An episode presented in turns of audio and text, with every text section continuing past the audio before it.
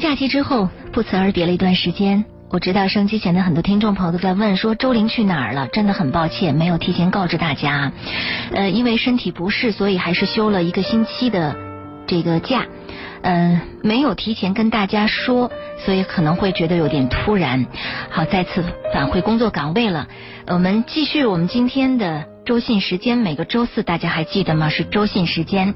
呃，前两天有一篇。新闻引起了大家的关注，就是川美副教授强吻女学生这样的一篇。王小贱，嗯，对新闻，然后大家看了之后议论的特别多啊，说这个教授怎么是这样的一种啊禽兽，禽兽对 这个。学术败类哈，这样的一种表现。所以今天我们要说到的一个主题，就跟这个强吻也有关系，但是同时也说到了师生恋。那我不知道周信你是从哪个角度来看待这个问题，同时又谈到了关于师生恋这个角度。对，我们今天要谈谈这个一般的师生恋啊，我们感到都是比较美好的。没错。今天我们谈的问题恰恰相反。嗯。在谈这个话题之前，我要接你刚才那个话，周林去哪儿了？就跟我们前一段热播那个爸爸去哪儿了一样，很多人在关心。我要告诉听众啊。啊，天下没有不散的宴席。嗯，就像我们做体检一样，今天我们做了体检，哎，身体指标都很好，你不要高兴，你明年再做，后年再做，总有一天你会发现，哎呦，我有问题了。我讲这个话的意思就是，人总有一别。今天周林回来了，明天又回来，但是总有一别。有一天真是周林走了。就有些听众啊，我跟你们说，我们要做好这种思想准备。好的时光在的时候，我们就珍惜。嗯。失去了，就放弃吧。是说的，我也觉得是要珍惜每一次在话筒前的这样的一个机会。特别，我现在特别珍惜的是跟周老爷做节目的这个时光和机会啊。所以我我相信收音机前的听众朋友也是会很珍惜的。那今天我们在说到这个话题的同时，我们仍然是开放式的给大家敞开热线和我们的微博、微信。为什么呢？因为每次周老爷来做节目，就有很多朋友问说，我不是针对你们的主题有一些话，我想问啊，我想跟大家来聊一聊，可不可以？当然是可以的。所以我们也给大家这样的一个。机会，如果正在收听广播，大家也可以通过我们的热线电话八八三幺零八九八八九八鹏城夜话的腾讯新浪微博，还有我们的公众微信平台，搜索八九八周玲，在公众微信平台上可以跟我们来留言互动，问到你想问的问题，无论是呃这个家庭关系啊，什么两性关系啊等等这些问题都可以来询问啊。那么说到这个强吻和这个。师生恋，刚才我们说到说，我们说到师生恋，其实让我们想起了很古典的爱情的那种感觉，很美好，非常美好，是。但是今天所看到的，似乎这个师生的对这种状态。我们对师生恋的定义是老师和学生之间发生恋情，但这次是强吻。嗯。强吻呢，就不是这样的关系了。为什么我们你看啊，实际上师生恋还有师老师和学生之间有些。很多的事情近期有发生，没错，未来有发生，甚至比这个更恶劣。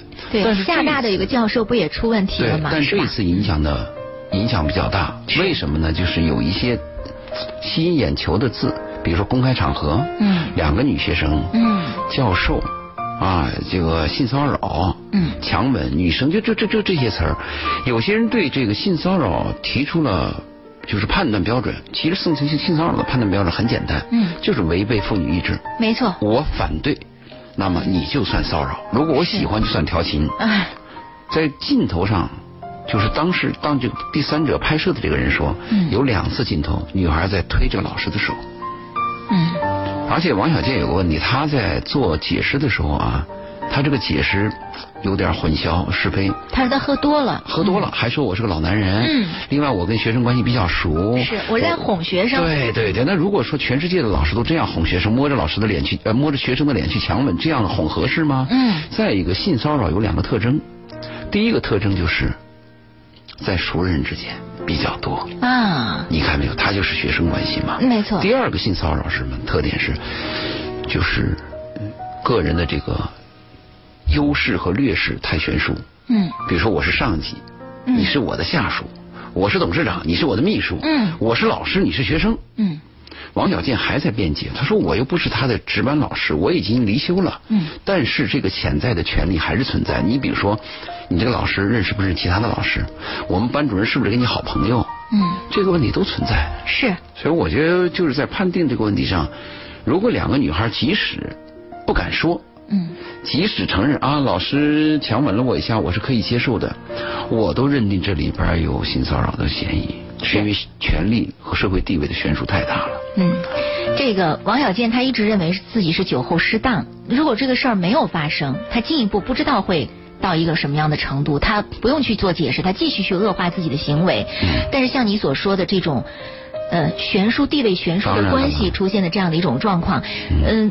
被骚扰的那一方，其实，在拒绝的时候，有的时候是需要很大勇气的。他要他要考虑后果呀，要要承担后果。对，要考虑这个后果是什么。你说的要敢于说不的话，这个这是一个能力的培养。就从一个女孩在很小的时候啊，我们就应该教育孩子敢于说不，特别是对邪恶，嗯因为我们会受到伤害。我们每个人的一生啊，都会受到各种各样的伤害。嗯他打击我们，呃，磨灭我们对生活美好的愿望。我们受了很多伤呢，在心灵里边还无人倾诉，每个人都有，但是我们要敢于说不。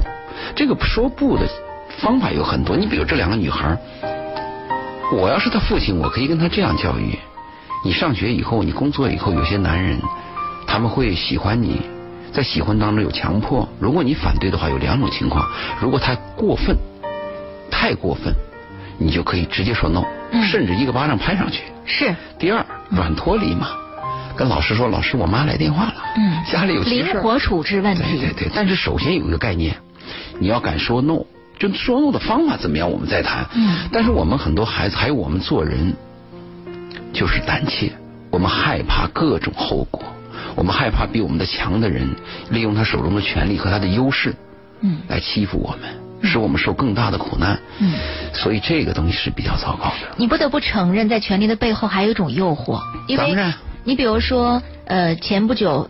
应该是昨天吧，这个新闻，厦大的教授博导嘛，嗯他是许诺给自己所带的这个博士生有一些承诺的，如果你怎么样，我就怎么样。对、嗯对，如果没有这种许诺，他看我们看到的这个标题是诱奸女学生，对他给给出条件。给出条件，所以你会发现在权力的背后还有一种就是就是这种诱惑，就是一些东西的许诺的好处。所以你看到说不的同时需要勇气之外，还有一种要抵制这种诱惑的这样的一种心理。对，但这种诱惑啊，我我认为也是非常恶劣的，因为被诱惑的地方，它不是诱惑，不是我喜欢你怎么样，而是我迫不得已怎么样。拿这个来交换对，呀、如果我不这样，可能你在我的那个 A 加 A 减上就发生变化了。是如果是数学课，一加一等于二，我们知道；如果是个语文课，他一篇文章，我可能给你写六十五，我也可能给你写七十五。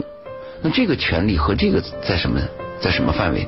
就是我们说那个潜规则就出来了。嗯嗯这个潜规则是非常恶劣的一种行为，而且人性的恶在这个上面体现的非常多。我们你看啊，稍微人有点权利，你不论是大人物、小人物，特别是小人物，一有点权利，你看那个恶就出现了。是，他会充分的利用自己手中的权利，嗯嗯一个是钱，一个是色，对是吧？只要是自己能够想办法获取的，或者说这个成本并不是很高的，我能够顺势就获得的，对他一定会去。是，而且这种恶在生活当中，我们还还还在还在培养它。真的比如说，你有一个人有一个一官半职，嗯我求你办事的时候，我本能的就要给你送点礼。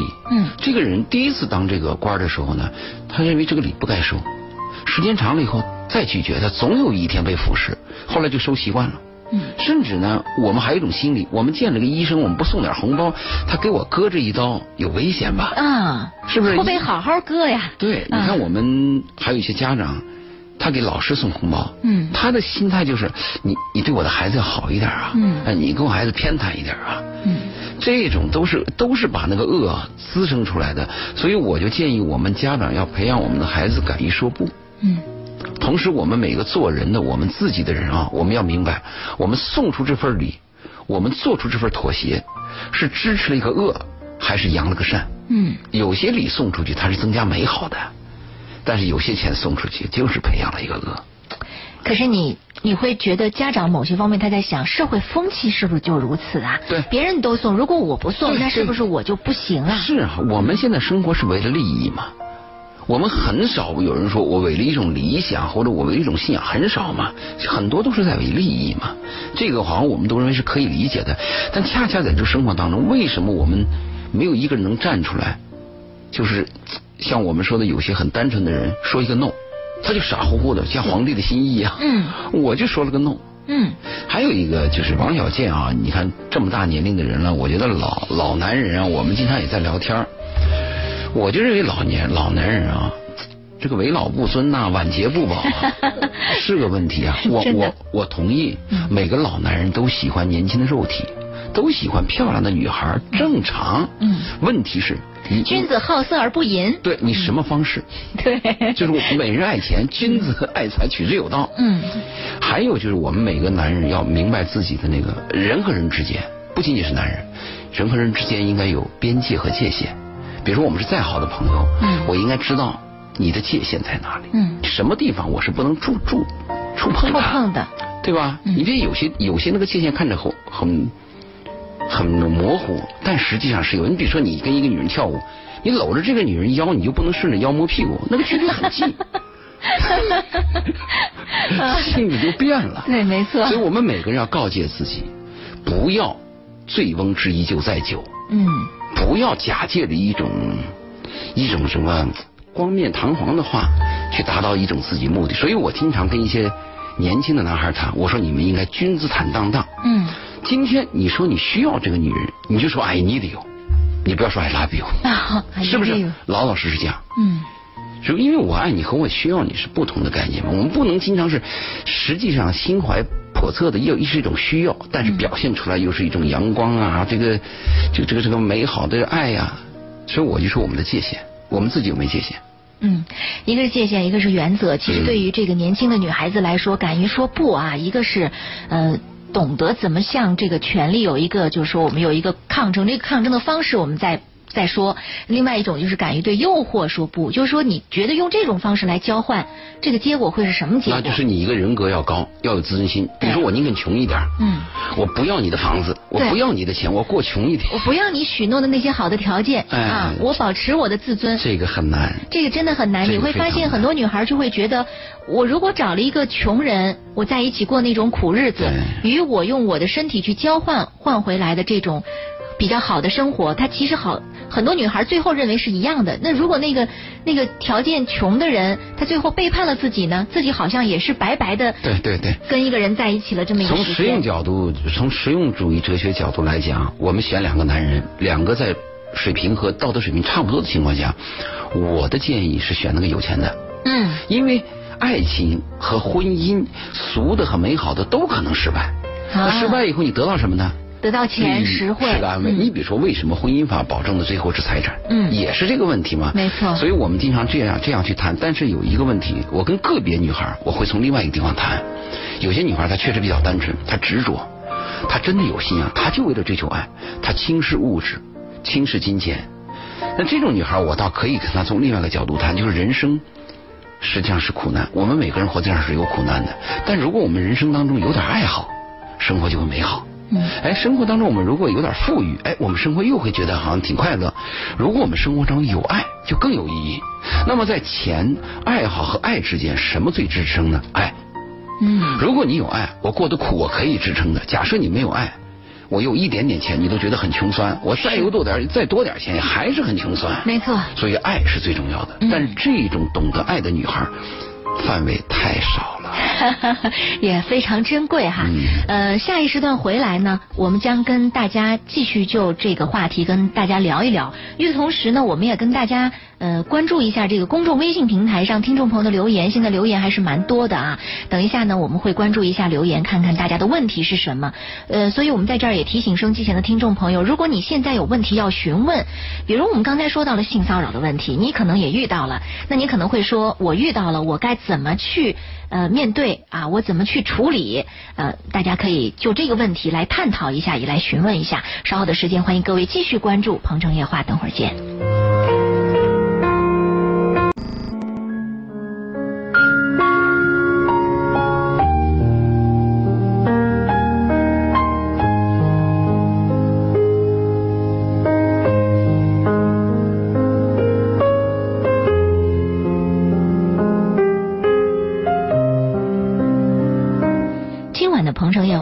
通过前两天的新闻啊，川美副教授王小贱强吻女学生啊，说到了师生恋和强吻的问题，以此也衍生了关于这个性骚扰的话题。其实这个话题不新鲜了啊，但是我们今天再次聊到的时候呢，我们还是想从中聊到一些问题的某一些方面。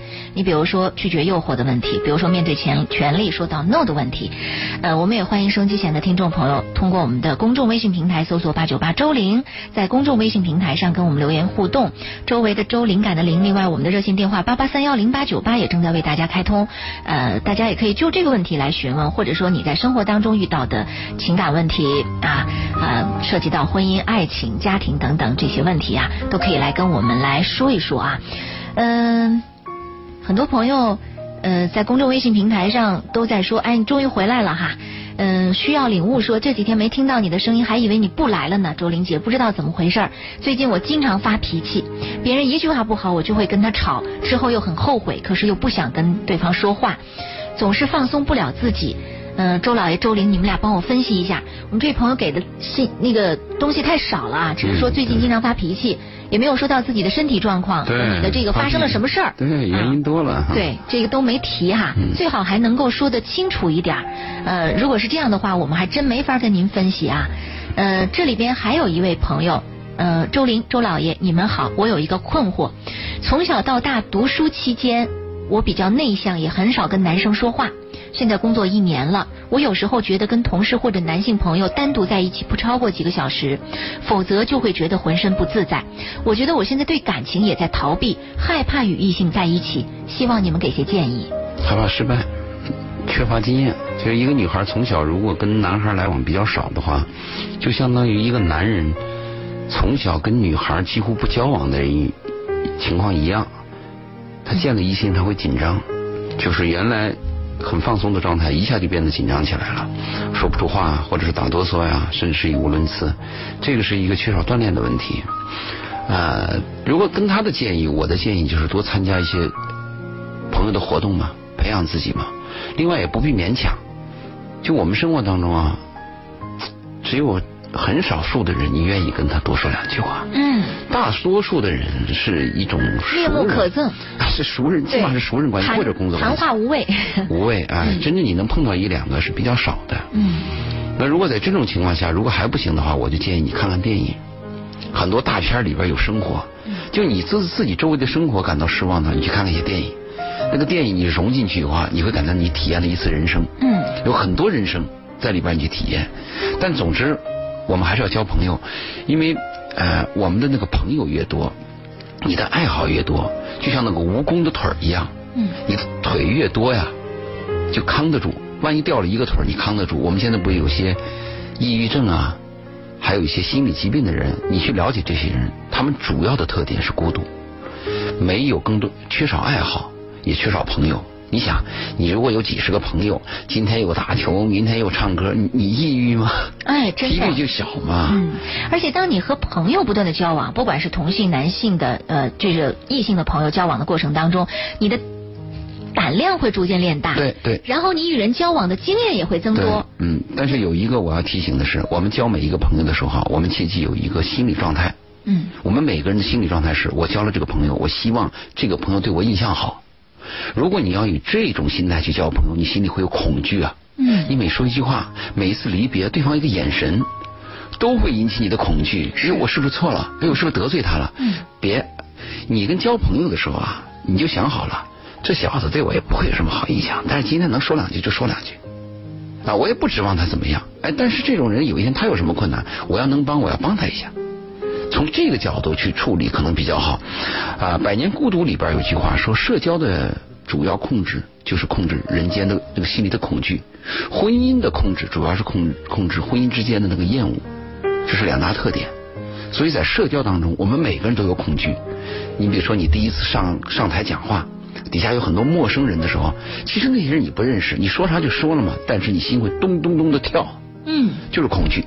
所以我就建议你跟每个人交往的时候，你是什么样的人，你就做什么样的人。前提是我礼貌尊重他人即可，别指望别人给你留什么好印象，这样可能你会反而坚强一点。是，嗯，这是给我这位朋友的一个意见哈，建议哈，希望你在这方面能够克服一下。呃，其他的听众朋友还有一些什么样的问题，可以继续通过公众微信平台或者我们的热线电话来询问啊。热线电话的号码是八八三幺零八九八。一位叫阿英的朋友在公众微信平台上询问。呃，周老爷、周玲，你们好。刚刚听到你们讲到性骚扰的问题，其实最近我正在为这个问题而困惑。我现在恰恰就想问周老爷，如果作为女孩子在工作当中遇到了性骚扰，我该如何巧妙的去应对？比如说，我求客户办事儿的时候，我需要拉这个单子的时候，我经常会遇到客户的一些小暧昧，拉一下手啊，拍一下肩呀，搂一下腰啊。我常常不知道该怎么样去委婉的拒绝，毕竟客户还是需要打交道的，而我完成业绩也是需要客户的。现在遇到这些问题，我非常的头疼。作为一个年轻的女孩子，在职场上去奋斗，常常要面临这些问题，我真的很苦恼，也不知道用什么样的方法更好的去应对。非常想听听周老爷就这一方面的问题给予一些意见和分析。我的建议是这样啊，一个女孩。有骚扰总比没骚扰好。总而言之，你是吸引人的。对对，可以从这点上确定。这是我的一个建议。嗯。呃，另外，我觉得男人在这边听我节目，我要跟男人讲一下，许多男人不要自以为是。就像我们这个有一个华人的电影明星老男人，嗯，大家都知道，见了女人就抱，见了这个女人就亲。哎。他以为所有女人都喜欢他。注意，一百个女人。九十九个都接受你的拥抱和拥吻，有一个反对就是性骚扰。是啊，所以我们有些成功人士啊、英俊男人啊、有钱男人啊，呃，不要自恋，这是我的一个忠告。有些男人会说这样话，那个谁谁谁是都追我呢？嗯，谁谁谁追你不等于我愿意追你，这是我谈的一个男人要注意的问题。这个女孩我跟她建议这样，就是我们讲的分寸。嗯，在一些交际场合、公共场合。特别是在利益场合，难以避免他说的这种问题。嗯，但我说的就是过分不过分。如果说男人拉一下肩啊，拍拍你，握一下手，甚至握手的时候还握的时间长了一点，嗯，这个东西只要是不过分，可以接受。可以接受，可以接受。就我们说的，就怕过分。嗯，这是我提醒他的一个问题。又有界限，就像刚才说的，腰到屁股之间，它是有很近啊，它是有虽然距离和你有界限，对，嗯，那么甚至有些男人握你的手的时候，还给你塞个纸条，嗯，都可以接受，嗯，只要他不过分。这是我跟他谈的一个要注意的问题。第二个就是，嗯，有时候女孩要想开一点，有时候男人喜欢你啊，他就是一种喜欢。嗯，他并不是有什么恶意，比如说男的喜欢摸摸你呀，呃，离你近一点呀，或者在你面前说点黄段子，他真是就是喜欢你。有些男人的风格就是那流流气的，嗯，他并不是坏心。嗯，你别看有些伪君子，有些伪君子道貌岸然，更可怕。对，这种人反而比较可怕啊！我倒跟他这样建议，所以如果不过分的话，你可以一些往来，不要戳穿他，也不要给对方难堪。嗯，但是有一个前提是这样。我绝不是靠这个给你拉近生意，我还有我的原则。我的产品对你是有利的，我们是有质量保证的，我们价格是公道的，我们是有后续服务的，我们是以这个取胜的。就是你在职业上更职业一些。对对，就是我最后你你心里要明白，就是我取胜于你，不是我个人的女性的性别取胜于你，而是我代表这个产品取胜于你。我可以跟客户讲这个产品的优越性在哪里，甚至我可以跟客户讲。这个产品的缺陷在哪里？这是很好的销售人员。好，我们再看下一条微信当中的问题啊。信箱一半说，今天你你们说到性骚扰，我倒是没有遇到所谓的性骚扰，但是我遇到的问题是在恋爱当中的界限问题。我经常别人给我介绍男朋友，见了第一面、第二面之后。他就开始想对我搂搂抱抱，想表达亲热，甚至有想上床的欲望。我觉得这个速度对我来说有点快了。可是旁人又对我说，我已经不是小女生了。在对恋爱这个问题当中，如果男方特别喜欢我，愿意再进一步的接触和尝试，我不应该就此否定对方。可是我个人非常的苦恼。周老爷，我想听听你的意见。您觉得在恋爱当中，什么样的分寸和方式才是？正确的呢？呃，或者说保持什么样的分寸才是有道理的呢？我现在苦恼的是，我跟男方在交往的过程当中，往往遇到的情况就是，他们总是猴急猴急的，我觉得我很难接受。可是我又觉得，如果我总这样拒绝，似乎我要孤单下去了。啊，他说的这个问题，我我我们经历过，有过这许多这样的事情发生。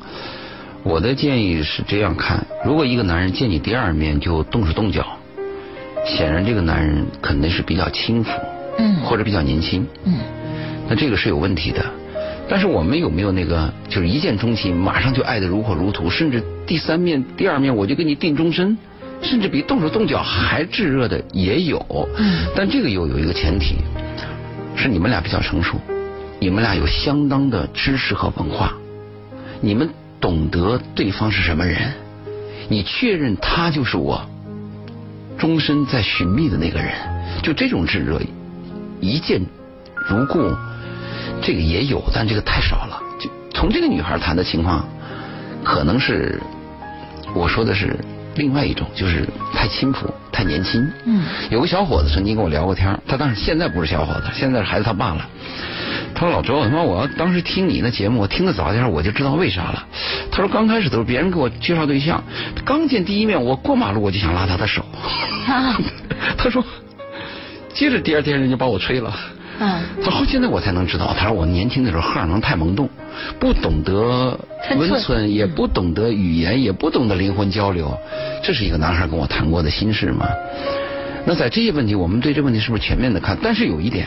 这个女孩一定要注意，我宁愿找不到我的爱人，我也不能因为为了要找爱人妥协我自己的原则。她刚才不是讲了吗？嗯，说这样下去我就孤单下去啊，对，因为人拉我手，我拒绝，我老拒绝我。但如果你要是感觉到我 no，我拒绝拉手，你就要拒绝拉手，因为这个两性的关系，肉体的东西，它是两情相悦的。不，它正反感受啊，它没有中间值。就是我喜欢就特别喜欢肉体接触，我反感的话那肉体接触我就特别反感。他没有一个说我无所谓啊，没有这样的感觉。是，所以我倒支持你。如果你要感觉到难受，你就拒绝；如果你喜欢一个男人，你就让他拉你的手。嗯，不要为了啊，我为了婚姻，我心里烦着呢，你拉就拉吧。这样是不是很糟糕？是啊，所以还是不要违背自己的意愿哈。嗯，为了这个结婚而结婚，为了找对象而找对象，我相信你还是能够遇到一个适合你的人出现。也许需要时间。搁浅说：“周玲姐晚上好，我现在好烦，我该怎么办？今年五月我结束了一段婚姻，原因是他什么都听他爸妈的，他爸妈总是觉得我不好，没有主见，经常冷暴力，时不时就走，然后回来像什么事儿都没有一样。他还有病。”癫痫病，结婚两年，我自己挣钱自己花，什么都靠自己。他们不珍惜。我们有一个女儿，开始可能有气愤的成分，放弃了女儿。现在听邻居说，女儿总是找妈妈，见到谁都喊妈妈，我好心疼。他们家也很后悔，总是哭，他也后悔，特别希望我回去。看女儿那样想妈妈，我又想回去，可又怕回去。为了自己放弃女儿，这样对吗？残忍吗？他有病，又该怎么办呢？周玲姐、周老爷，你们帮帮我吧。如果他是为了女儿，为了自己放弃女儿，当然是残酷的了。这个是比较残酷的嘛。一个母亲生了一个孩子以后，就应该为孩子做出牺牲。我们每个人都要为自己的爱做出牺牲。况且这个孩子是你唯一有本能去爱的人。嗯。我们所有的爱都是有利益交换的，或者是我需要得到什么的。唯有母亲对孩子的爱是本能的爱，这个本能的爱。只有你做了母亲以后，你才能体会到，也只有这种爱是唯一的。嗯，你却是为了自己的利益放弃了这种爱，这是一个很大的损失吗？我们且不谈你和你丈夫的关系，是你为你女儿的关系，都应该都应该做出更多的付出吗？那如果关系现在闹到这一步，也不说你们是否复复婚吧，起码在教育孩子上和给孩子关爱的这个问题上，你能不能进一步？我我可以去看看孩子啊。丈夫我也可以看看，嗯在看丈夫的过程当中，教育教育孩子啊，告诉这个女儿妈妈在。其实就是像像您的意见，就是他复不复婚不重要，重要的是这个情感的维系。对对对，孩子他不懂你复不复婚，只要你出现，嗯，啊你在爸爸身边，那在这个情况下，是不是跟这个男人也有一些沟通和教育？你看，可以缓冲一下。对，你说我们现在闹得这么糟，现在你有悔改之意。我也先不要说谈什么婚姻嘛，起码我愿意给你吃顿饭嘛。过去有些什么事儿，如果男人给你道歉错了，你也借着他道歉这个机会，谈一谈自己的感受嘛。在这个过程当中，你的主要目的是为了女儿嘛？是啊。她非常无辜。我听到这个离婚，孩子伤心，我心里特别难过。嗯。啊，这个李小娜在公众微信平台上留言啊。没说要不要说你的名字啊？因为这下面说的又是隐私的问题。嗯，他说是这样的，刚刚你们说到的主题有一部分切中了我的心。我现在面临这样的一种情况：一边是一个穷小子，他非常的喜欢我；但另一边是一个还没有离婚的老男人，他也很喜欢我。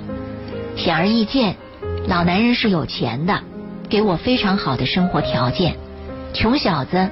是不能够给我这么好条件的生活的，我在他们俩之间左右徘徊。毕竟我可以和穷小子的爱情走在阳光下，和老男人的爱情是在阴暗面里进行着。老男人许诺我，他是会为了我离婚的。我已经等了两年了，他说婚不太好离，可是他陪我的时间远远超过了陪他的太太。有的时候我在想，是不是就这样算了？结不结婚？似乎也不重要了，重要的是我现在过着优越的生活。我也有我自己的工作，我也算是一个高级白领，但是我仍然贪慕着目前的生活条件。周围的朋友劝什么的都有，但是我仍然下不了决心去跟那个穷小子过日子。我在左右徘徊当中，人也越来越纠结。我不知道现在该怎么着。也许今天你们跟我说了一个答案。我还是不能够离开我现在的生活条件，这就是我。你们会不会觉得我挺贱的？可是这是真实的我，我不知道周老爷怎么看待这样真实的我。我我他谈的这个过程当中啊，所以他写了这么多，我们要感谢他，他信任我们嘛。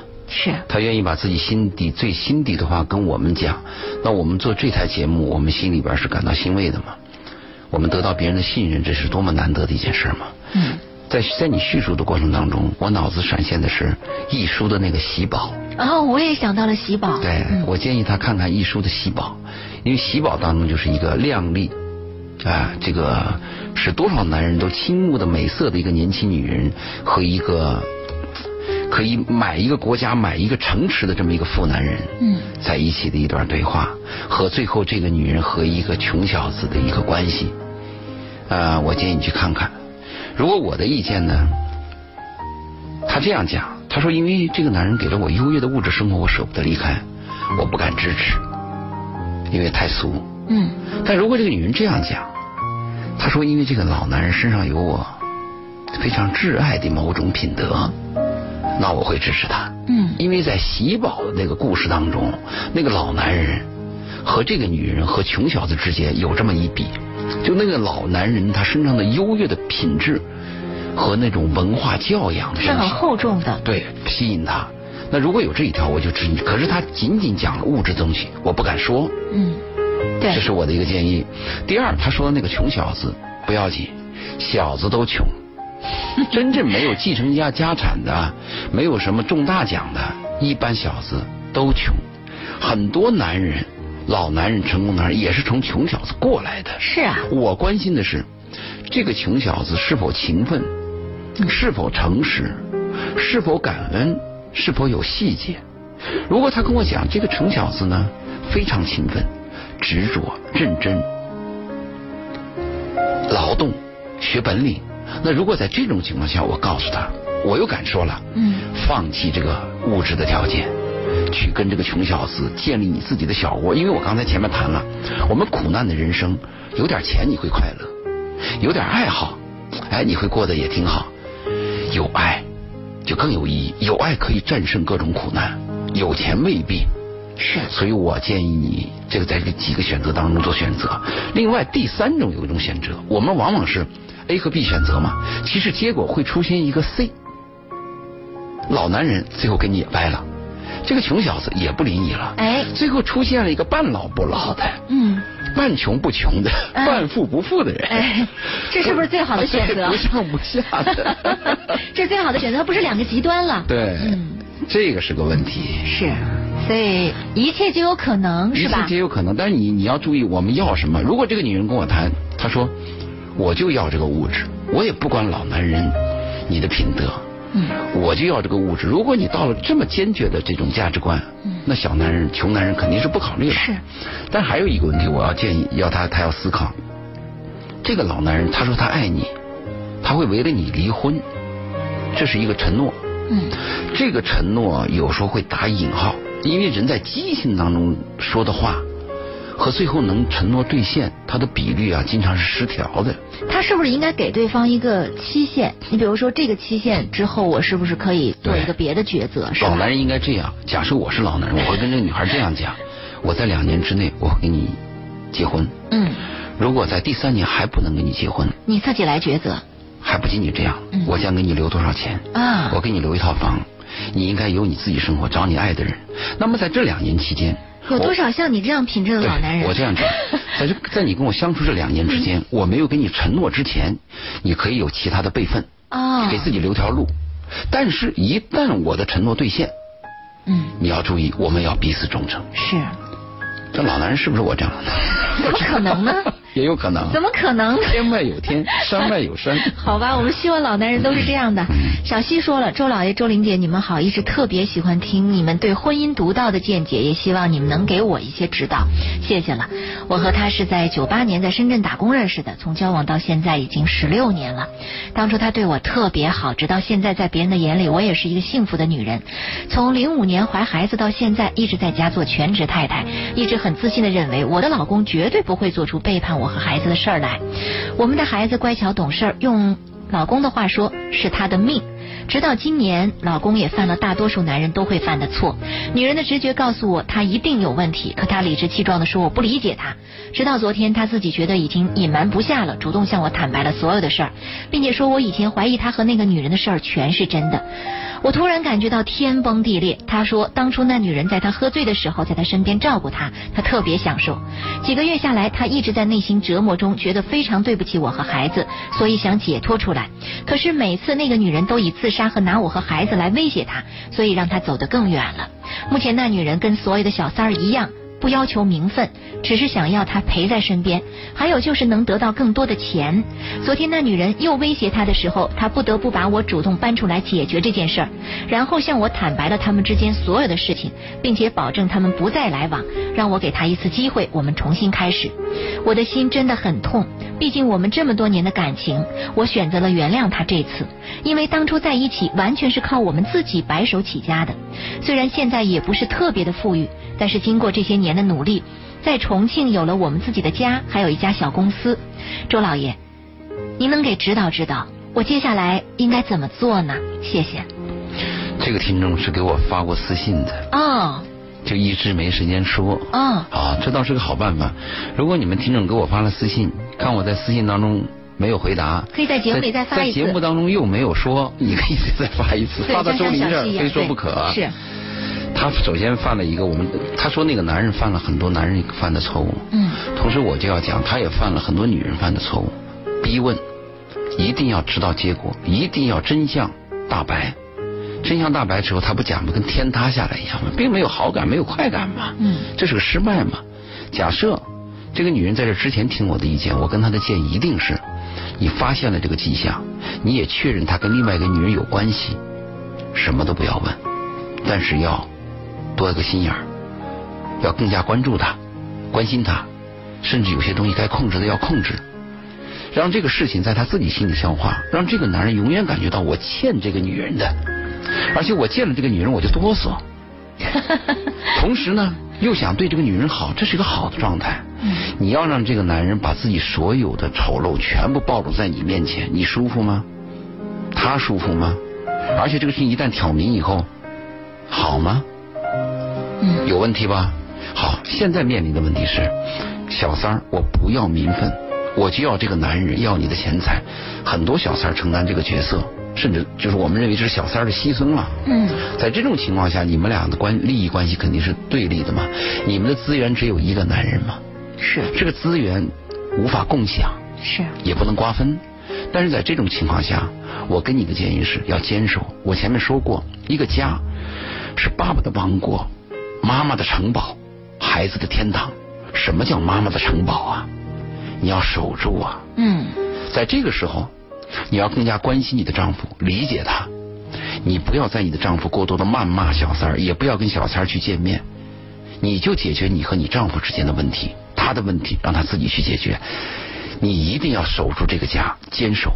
嗯，一定要守住这个家，要坚守，轻易不要放弃。是，嗯，在这点上给小溪的这样的一个建议啊，希望小溪能听得进去。可能在坚守的过程当中，对小溪来说，内心会有种折磨。当然会有折磨呀，你伤口嘛。嗯。但是你的丈夫现在最危难呀，他需要一个最亲的人帮助他，他唯一的力量就是，很多女人在这时候犯错误，会把丈夫推到小三那里，每天骂他，回来给他冷脸。嗯。又哭又闹。对他已经你说他犯错误了吗？是。拯拯救他吧。呃，不太容易呀，我觉得。嗯。呃，在这样的过程当中，可能呃。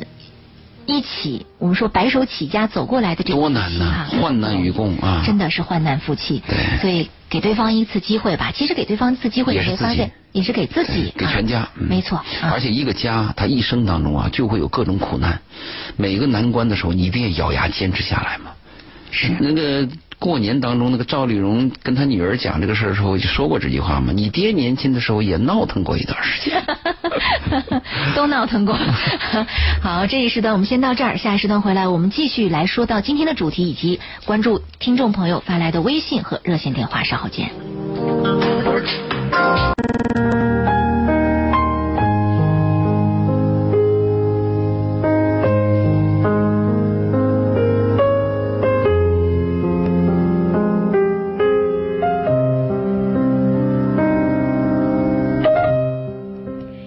时间是晚间的二十三点零七分。刚刚打开收音机的听众朋友，我告诉您，这里是深圳电台先锋八九八，每晚十点到十一点三十分陪伴各位的《鹏城夜话》。今晚《鹏城夜话》是周信时间，正在听广播的听众朋友，一定也在盼望着这样的一个时间，因为很多朋友有一些问题，正想在今天的时间里来询问我们的嘉宾周信。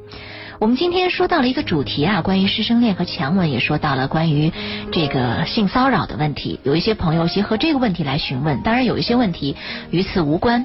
但是我们的热线和微信以及微博是敞开给大家的。如果您有问题，我们欢迎您及时的通过我们的公众微信平台搜索八九八周玲，或者是在。呃，我们的微博当中来提问，或者直接拨打进热线电话八八三幺零八九八来询问。那么接下来我们继续来关注一下呃公众微信平台上的留言，嗯。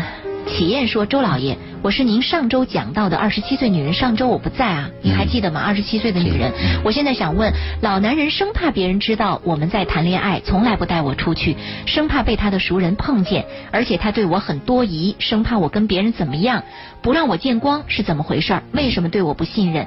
求周老爷解答，谢谢。麻烦不要念我的微信名字，完了，我念了哈。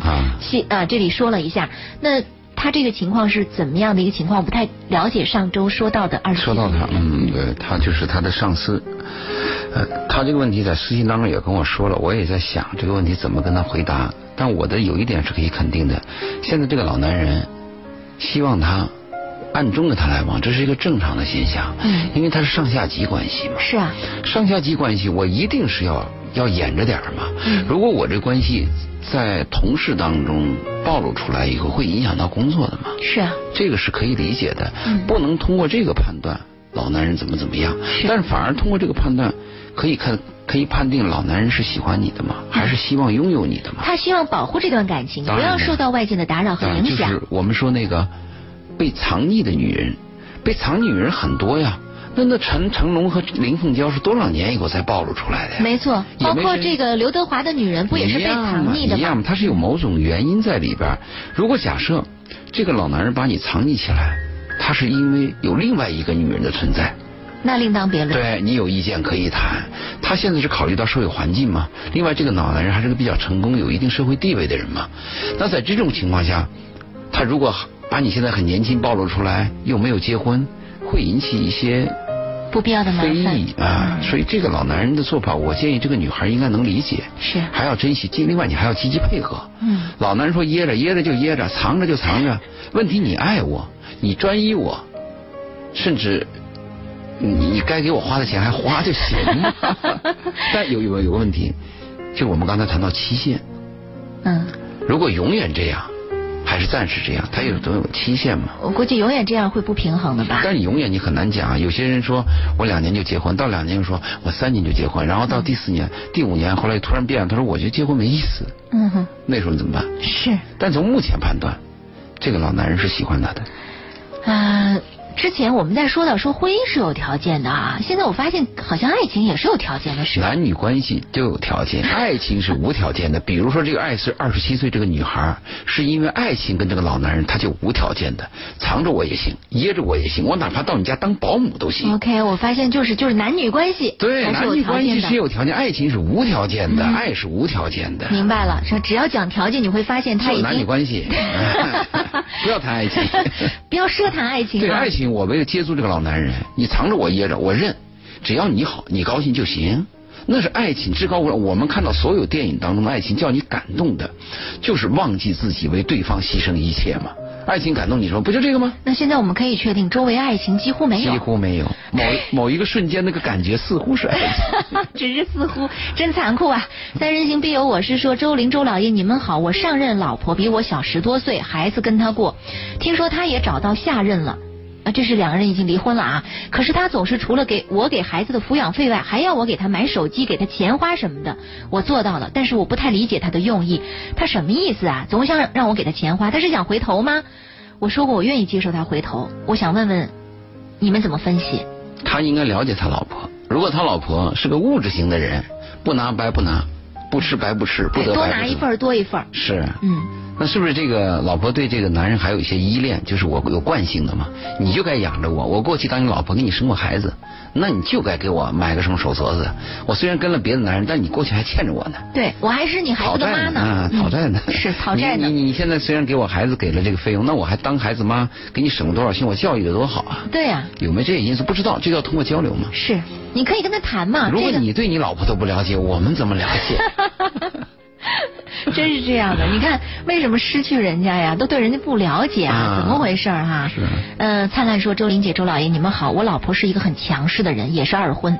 昨天我们因为一些小事儿发生了争吵，后来啊越吵越厉害，甚至闹到了离婚的地步。我丈母娘还说离就离，后来闹到了动手，我老婆跟我丈母娘围着我打呀。我没有还手，我当时就很气愤。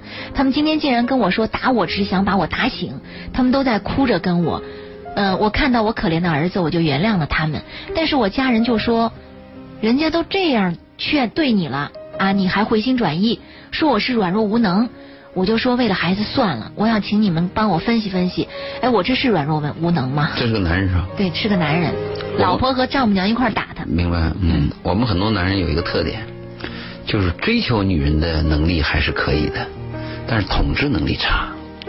这个还要统治，哈，你建立一个国家，你当国王，你当皇帝，你没有统治能力，你能行吗？一个家是非常复杂的，你看就那么两个人，嗯其实很很难的一件事情。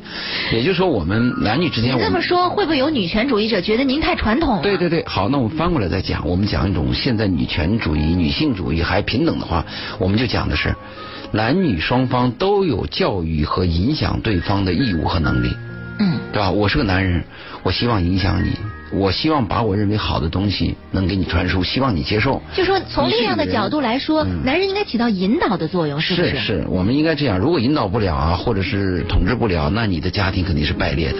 是如果说你真能把我统治了，那我作为一个女人服服帖帖的，也是很幸福的。我们不要计较这个词儿。其实任何一个女人，这辈子你要找到一个能统治你的男人，你又接受这个统治，天下太平。哎，真的。当然，就怕什么呢？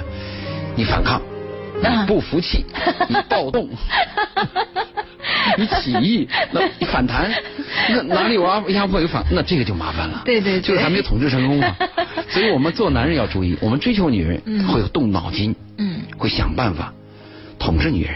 更需要动脑筋。对，这个是要注意的。哎，真是，哎，你这种观点我现在听明白，其实是它其实又是个平衡的能力。真是这个家，它是一物降一物，一把钥匙开一把锁。嗯，天下总有适合你的人，但找不到适合你怎么办呢？那两个这个磨合，磨合那就是该让权力的制衡。对，嗯，谈恋爱谈什么呢？谈恋爱你说谈什么？谈到最后最重要的点，谁说了算嘛？谁说了算？真是这样啊！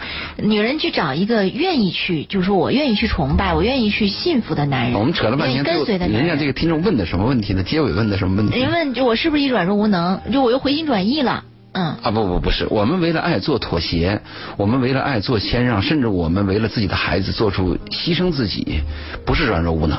嗯，我们不要做那种鲁莽的英雄啊！我我不怕离婚，我我我喝得出来，我拿着什么板凳我就敢上，这种英雄叫什么英雄？那那那是愚蠢嘛！嗯，我们为了爱，为了他人的利益，我们做出让步，甚至忍气吞声，不是软弱无能。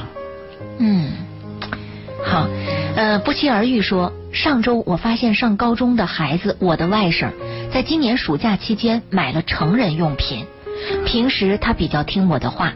暂时这件事儿还没有跟他父母说，我该从哪个方面切入跟他谈谈呢？或者装作不知道？如果这个成人用品他买了，你是偷窥发现的，我的建议装作不知道，那是孩子的隐私，他在成长过程中他的性有兴趣，那是他自己的问题，他仅仅是买了个成人用品嘛，他又不是跟一个成人怎么样了，对，所以这个呢，我建议你说不知道，但是要密切观察，但是。如果这个东西孩子意外被你发现了，孩子也知道被你发现了，你就应该直接去跟他聊了，你不能装着不知道。装着不知道，孩子更觉得有点有点怪。你应该直路的跟孩子谈。嗯。你说你你你有这个东西干什么用？你说这个东西干，咱们俩讨论讨论都可以。嗯。孩子在成长过程当中，如果跟性有接触的东西，一旦在你面前发生了，这个是一个契机。就是我们老跟孩子谈这个性成长啊，谈性成长是有契机的。嗯，不知道从何入手的时候，这个时候是这是个契机。你你的孩子没事的时候，你当爸的也不能来来，爸给你谈谈性，这不不合适。对，从哪入手啊？对，发现这个问题应该跟他谈，应该坦诚的谈。没错，其实我们也感觉到这个目前的这个中学生的性教育啊，在学校里边也是我们的性教育都是空话，真的是空话。你看，你听你听的性教育课他怎么讲啊？要树立正确的什么恋爱观，要树立正确的什么什么思想。我问你。什么是正确的？什么是正确？这第一个问题。好，假设正确，我承认了啊。嗯。树立正确的恋爱观思想，荷尔蒙就平衡了吗？对呀，对不对？这个要解决问题。嗯，所以我们这个性教育也是也是亟待要要要我们的节目就是我们节目不讲空话，给你支招。哎，真的真的。嗯，要不回头我们真的给给孩子们来来来几堂性教育的课，回头有必要？我不不不是给孩子，是给孩子他爸和他妈。孩子的父母啊，孩子的父母。你像这个，他刚才这个怎么去跟孩子做做婶婶呢，还是做什么？不，他有一句话很可怕。嗯。他说：“我考虑这个事要不要跟孩子他爸他妈讲？你凭什么跟孩子他爸他妈讲？啊？你侵犯人权。”哎，但是这个朋友他就不会这么认为，他觉得监护人要知道。监护人知道你负责，你要保证保护孩子的自尊心，让这个事情在最小范围。同时，你通过这个事情要争取孩子对你本人的信任，这是一个成功。你给孩子他爸他妈讲，我告诉你，如果你把你女儿的一份情书，你要你要是公开了，这女儿可能第二天上吊了。真是这样。非常危险的。孩子那个心灵多脆弱呀！我们经常耻笑孩子，但是孩子的心灵是美好而又脆弱的，伤不得。嗯，我们不要拿自己那种丑陋、肮脏的灵魂去度量孩子的心灵。孩子心灵很美好嘛。没错。所以他那句话非常危险。对，注意保护孩子。保护好啊！不期而遇，这是我们保护好你这个外甥。嗯，刚才我们说了，如果是你呃偷窥发现的，那么这个事儿不要提，不要提，暂时不要，咱们密切关注。对对对，嗯，如果说是你当他的面看到的，那么可以就这个问题跟他好好谈谈。是，嗯，嗯，其他的很多微信啊，都是在说关于这个欢迎我回来的问题哈。嗯，其实挺让我感动的，好多好多呃，就是微信都在说，哎呀，你终于回来了。还有朋友说，就像那首歌《等你等了很久》啊，终于等到你回来那首歌啊，谢谢大家。嗯，这里还有。听众朋友问，他说：“嗯，周林杰，你总算回来了。你的不辞而别让我联想到周老爷那期节目，说你要离开《鹏城夜话》，我就以为你不再主持《鹏城夜话》这个节目了呢。没想到你的《鹏城夜话》就没有你的《鹏城夜话》真的很不习惯。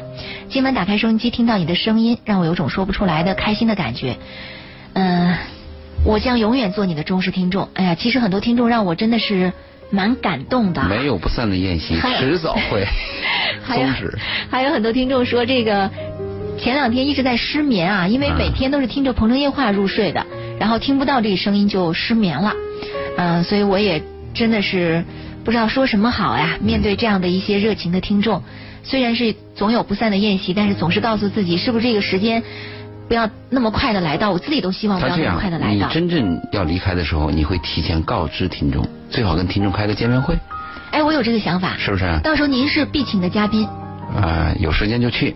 呃，但如果突然离开，那就是有病了，有事儿了。对，我先说一下，对，有病了，有事儿了，或者是有什么急事儿突然这个离开。如果我要真的是长时间离开，我真的会提前跟大家说的哈，不会再像这样的一种情况突然离开的啊，这说不过去啊。因为其实夜话节目确实很容易跟听众建立很亲切、亲密的这种感情。我们缺少这种节目，缺少这种节目原因在哪里呢？就是我们很多人以为生活是一个自然的事情，其实生活是非常复杂的事情。真的而且生活当中带来的烦恼，是你金钱和社会地位还有所谓的成功是难以解决的。真的是这样那跟谁去倾诉？嗯或者什么人你可以去谈？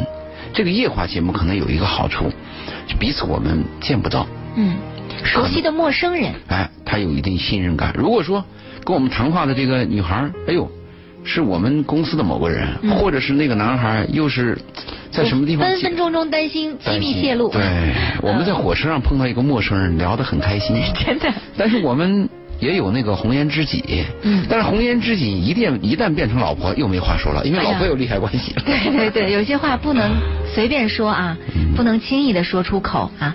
我们最后来关注一条微信吧。我们这位听众朋友谈到这样的一个问题，呃，他说。呃，今天其实我还是对你们说到的性骚扰的问题有点感兴趣，因为我在工作当中遇到的这个性骚扰啊，让我也挺苦恼的。我的上司呢是一个其实挺有魅力的男人，我在心里边其实蛮喜欢他的，但是我和他都是有家庭的，我也知道我们在一起不大可能。我对他既有崇拜，呃，又有倾慕。有的时候碰到他对我的一些暧昧的举动，说实话，我心里挺矛盾的。我一边在享受着，一边又非常的理智告诉我说不太合适，要注意。而且我更担心的是，周围的同事会用异样的眼光看待我们。我现在非常的苦恼，我在想，我要不要因此而换一份工作呢？虽然我很喜欢我的上司，他也确实也很喜欢我，但是因为我们都有家庭，说心里话，我的家庭还是挺幸福的，我也不太想破坏我的家庭。可是我真的蛮折磨的。你要知道，面对一个你喜欢的男人，你倾慕的男人，而他也对你有喜欢的这种举动，你真的是挺难拒绝的。也许我这么说，你们会觉得这不算是性骚扰的这样的一个范畴，呃，可是我仍然心里边有点苦恼，我不知道该做做什么样的抉择，我是不是应该换工作？他说的这段话使我想起了电影当中一个镜头，苏菲玛索啊，演过一个片子，名字我忘了，跟他说的很像。苏菲玛索自己有一个年轻的恋人，但是被一个老男人所吸引。这个女人在老男人和年轻人当中啊，她的理性告诉我，我一定这个年轻男人是我的丈夫，我们是般配的。但是她的感性呢，又不知不觉的靠向那个老男人。是，有一个电影的镜头叫你很震惊。嗯，那个老男人有一天路过他们家窗子的时候，他看到苏菲玛索，苏菲玛索也看到了这个老男人。这个苏菲玛索难以自制的就想，就是走出去啊，拥抱这个老男人。嗯，但是他怎么做呢？他没有，他回过身拥抱自己的那个年轻的丈夫，啊，他把感情转移了做爱。啊，他刺激自己，他强烈告诉自己，嗯我要爱我的丈夫。就这个是个很矛盾的心情。我们不否认，你生活当中会碰到魅力无穷的男人，就是叫你难以自拔。如果像这种情况长期在一起的话，如果你感到这个女人如果感觉到她会危及到你的家庭，危及到你的丈夫，会给你带来灾难，那你就要考虑到调换工作。嗯，他是一方面感情的当中，他觉得特别的舍不得他；另一方面，理智又告诉他不能破坏自己的家庭我们。还有一种机会呢，就是天赐良机。所谓天赐良机是什么呢？就你们俩在工作的时候，有一天你总能看到一个人的丑陋吗？嗯，总能看到一个人的缺陷吗？总会给你带来失望吗？那个缺陷、丑陋、失望，会给你心里带来一份宁静啊！这个男人是这样子的，不过原来也不过如此，不过如此。哎，这样可能会好。但如果这个契机没有出现，你扛不住怎么办呢？是啊，在苏菲玛索那个电影镜头，你想一想，你多到你的丈夫身边去啊，真是这样。但是你会发现，呃，职场当中，我们跟我们的工作伙伴待的时间似乎超过了我们和爱人待在一起的时间。对，那这里边还有一个折中的方法，就是释放，就是你跟你这个有魅力的男人有了，确实有了某种关系，但是在这种关，因为在关系之后，人会有释放。嗯，在一这个在一层薄膜没有捅破之前，你会有很多的渴望。但是我们担心的是，这个释放之后，你走入深渊。有些人释放之后啊，跟这个男人一旦一深入，会发现啊，我们应该注意，啊，我们就彼此了，嗯，甚至就失望了。但有些人一旦深入以后，就没完没了，这个就走向深渊了。你自己具备这样的一种能力吗？你有没这样能力？对你问的很好。